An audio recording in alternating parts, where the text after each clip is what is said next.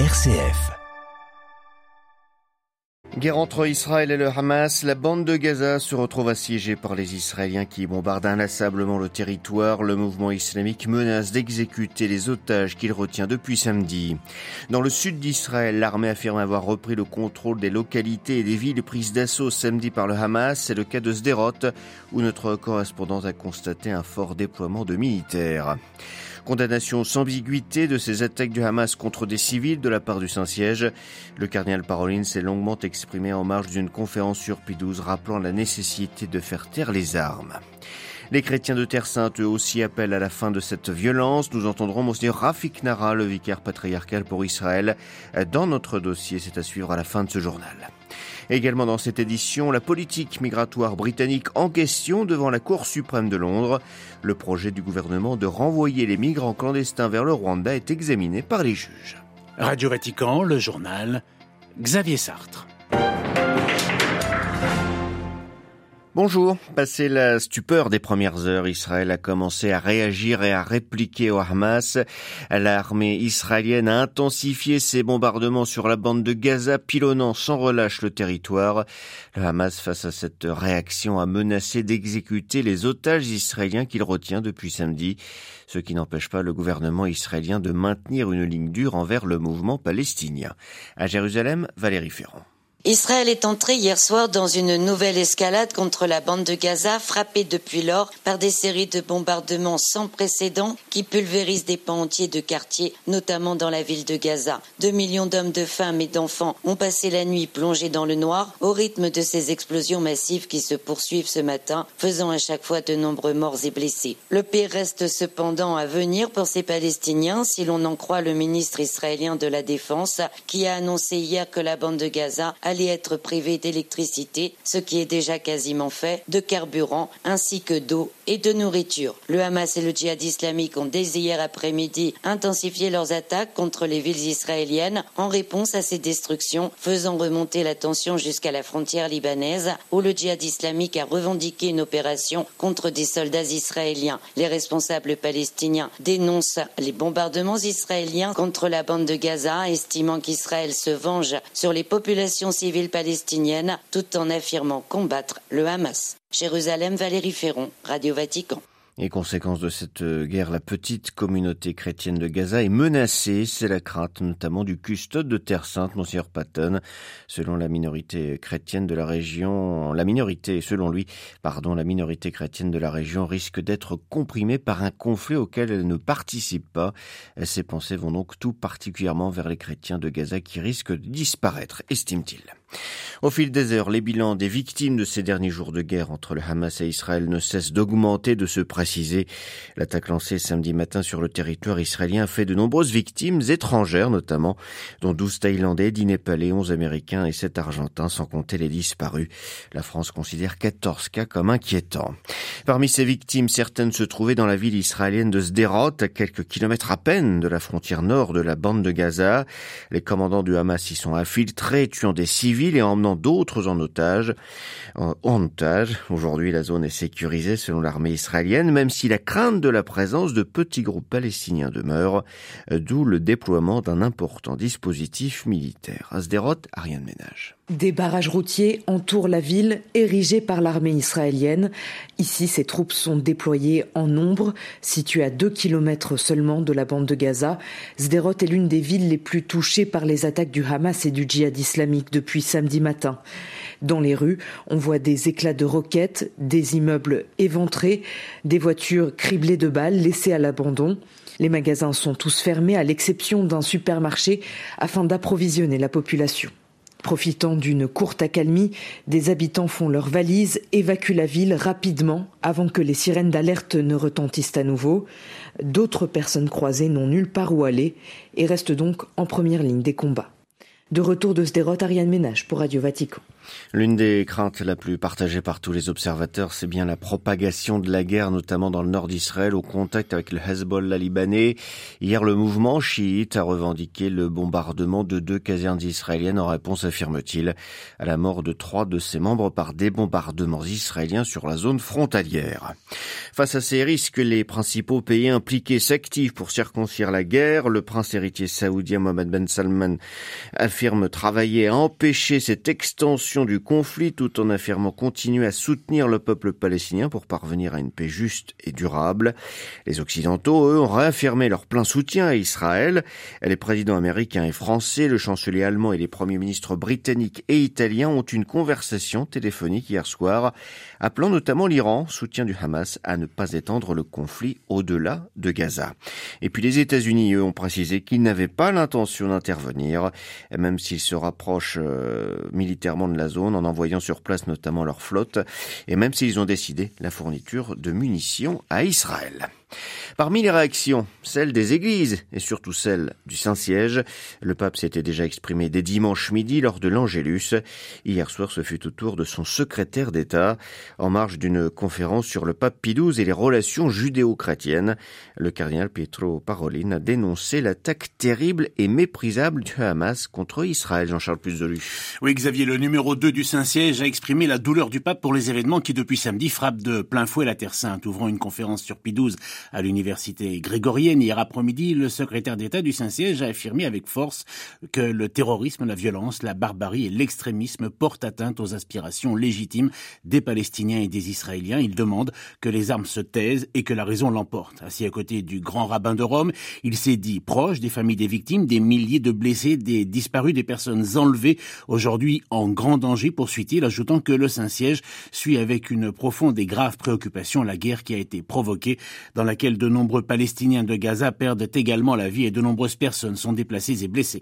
La guerre, dit-il, est toujours une défaite de la dignité et une occasion de ne pas parvenir à une solution. Soulignant la difficulté du moment, le cardinal Paroline souhaite que dès que possible la diplomatie internationale s'empare activement du dossier, car tant que ce problème ne sera pas résolu, tant qu'une formule de paix ne sera pas trouvée, ces choses risqueront toujours de se répéter et toujours avec une plus grande férocité, a averti le cardinal. Jean-Charles lui, nous entendrons dans quelques minutes à peine le vicaire du patriarcat latin de Jérusalem pour Israël, Monseigneur Rafik Nara, c'est dans notre dossier. Dans le reste du monde, au Royaume-Uni, le projet controversé du gouvernement de Rishi Sunak d'expulser les migrants clandestins vers le Rwanda, examiné depuis hier par la Cour suprême, a baissé le nombre d'entrées illégales sur le territoire est l'une des cinq priorités du Premier ministre à un an des prochaines législatives. À Londres, les précisions de Jean Jaffray. La Cour d'appel avait jugé le projet contraire à la loi, invoquant, je cite, le risque réel que des personnes expulsées vers le Rwanda soient renvoyées dans leur pays d'origine où elles pourraient être victimes de traitements inhumains. Un premier charter, prévu en juin 2022, avait été annulé sur injonction de la Cour européenne des droits de l'homme, se basant sur l'article 3 de la Convention. Face à la Cour, l'avocat James Eddy représentant le ministère de l'Intérieur, a rappelé les garanties mentionnées selon lui dans le projet. Un projet dénoncé par des associations pour les réfugiés et condamné par le Haut Commissariat aux réfugiés qui estime le projet contraire au droit international. Selon la Convention de Genève, tout individu, même arrivé illégalement, est en droit de déposer une demande de droit d'asile. Lors du congrès annuel du Parti conservateur la semaine dernière, la ministre de l'Intérieur, Sula Braverman, très à droite, a agité le spectre de millions de migrants supplémentaires débarquant sur les côtes britanniques si le gouvernement au pouvoir l'année prochaine n'agissait pas de manière décisive. Elle accuse le Parti travailliste, en tête dans les sondages, de vouloir ouvrir les frontières et s'en prend régulièrement à la Convention européenne des droits humains, à laquelle seule la Russie et le Bélarus n'adhèrent pas. Londres, Jean Radio Vatican. L'armée birmane a attaqué un camp de déplacés dans le nord de la Birmanie selon un groupe rebelle ethnique qui contrôle cette région. 29 personnes ont été tuées dont deux enfants, 56 autres ont été blessés. L'assaut a eu lieu lundi soir, aucun commentaire de la part des militaires birmans pour expliquer les raisons de leur attaque. Premier tour aujourd'hui de l'élection présidentielle au Libéria, le président sortant George Weah brille un second mandat face à lui 19 candidats. Plus de 2 400 000 électeurs sont appelés aux urnes. La Commission nationale électorale communiquera les résultats définitifs dans les 15 jours.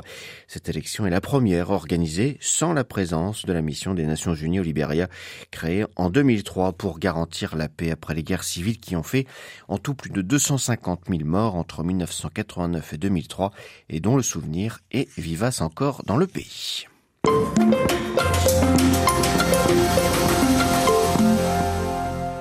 Retour dans notre dossier sur le conflit en cours entre le Hamas et Israël. Les populations civiles ont déjà payé un lourd tribut de part et d'autre.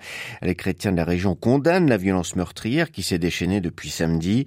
Notre foi fondée sur les enseignements de Jésus-Christ nous oblige à plaider en faveur de la cessation de toutes les activités violentes et militaires qui portent préjudice aux civils palestiniens et israéliens, ont ainsi déclaré les patriarches et les chefs des églises chrétiennes de Jérusalem.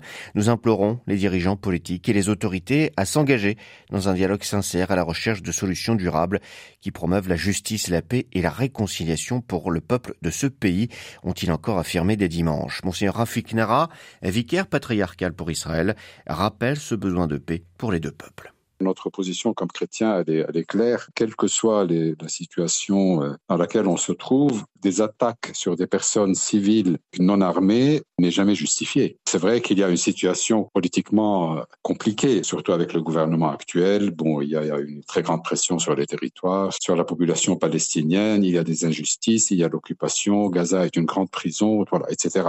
Mais quelle que soit la situation, attaquer des civils ou tuer et, prendre comme otage des civils euh, désarmés est inacceptable. C'est ça qui était sidérant. Enfin, c'était la manière de traiter les civils comme si c'était de la marchandise ou de la... C'est vraiment incroyable. Et que dire sur euh, la réponse israélienne euh, à ces attaques terroristes? Si vous voulez, il y a, il y a quand même des Gazaouis, des gens qui continuent d'entrer de Gaza, qui menacent de faire des actes terroristes un peu partout en Israël. Le pays est complètement paralysé. Il faut un acte de force qui oblige les autres à s'arrêter, si vous voulez. Il faut garder les règles des guerres, quoi. Enfin, respecter euh, les droits humains minimaux des personnes contre lesquelles on est en train de mener la guerre. Il faut une solution juste. Et une solution qui ne s'arrête pas sur euh, un projet à court terme euh, qui serait euh, à chaud, mais aussi une, des décisions politiques qui seraient prises dans une perspective plus longue qui viserait à obtenir une stabilité, la paix Israël est en train de signer des accords de paix avec beaucoup de pays alentours, mais pas avec les Palestiniens.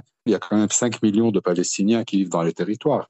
S'il n'y a pas un accord de paix avec eux, il n'y aura jamais de paix en Israël. Voilà, il y aura toujours des violences qui reviendront et le risque, c'est que ce soit des violences de, plus en plus importantes. Des représailles trop violentes pour le moment auront des conséquences très négatives dans la suite pour Israël aussi. Mais il faut que, euh, voilà, toujours garder en vue qu'on a face à soi des personnes qui ont des droits humains donc il faut toujours garder une certaine proportion. Quand on voit ce qui s'est passé, on a du mal à le dire, mais, mais c'est ça la vérité. Dans un tel contexte euh, de guerre, que peut la parole des leaders euh, religieux de Terre Sainte? Nous n'avons pas de prise directe sur ce qui se passe. Enfin, il faut prier. Il faut aider aussi. Nous, nous avons un rôle et ça, ça on, on commence à le faire un tout petit peu, en particulier dans les écoles, d'essayer de parler avec les personnes sur comment faire dans des situations de violence comme celles que nous vivons actuellement, comment parler avec les enfants, avec les jeunes, quel type d'éducation leur donner, les, les, aider à ne pas avoir peur, mais aussi euh, de savoir comment gérer des situations comme celles dans lesquelles on vit,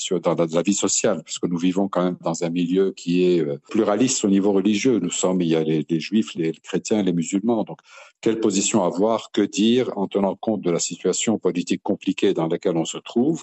Il ne faut pas se laisser entraîner dans des sortes de haine où on généralise, si vous voulez. Vous voyez, alors on est, on, ah, les juifs, on tombe très facilement là-dedans. Vous voyez, les Arabes. Déjà hier, il y avait circulé quelques messages de la part de plutôt de juifs extrémistes qui disaient, vous voyez, ce qu'ils vous font à Gaza, faites-le aux, aux Arabes chez vous. Voilà, qu'ils comprennent de quoi il s'agit. Ben, non, de la même manière, quand les, les Palestiniens entrent et euh, font, font, une attaque dans des zones juives, on ne peut pas attaquer des personnes désarmées pour la simple raison qu'ils sont juifs.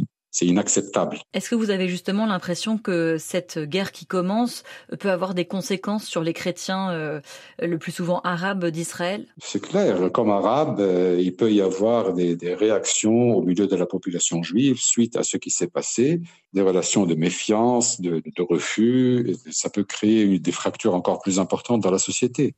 Interrogé par Marie Duhamel, Monseigneur Rafik Nara, vicaire patriarcal pour Israël, était ce matin l'invité de Radio Vatican.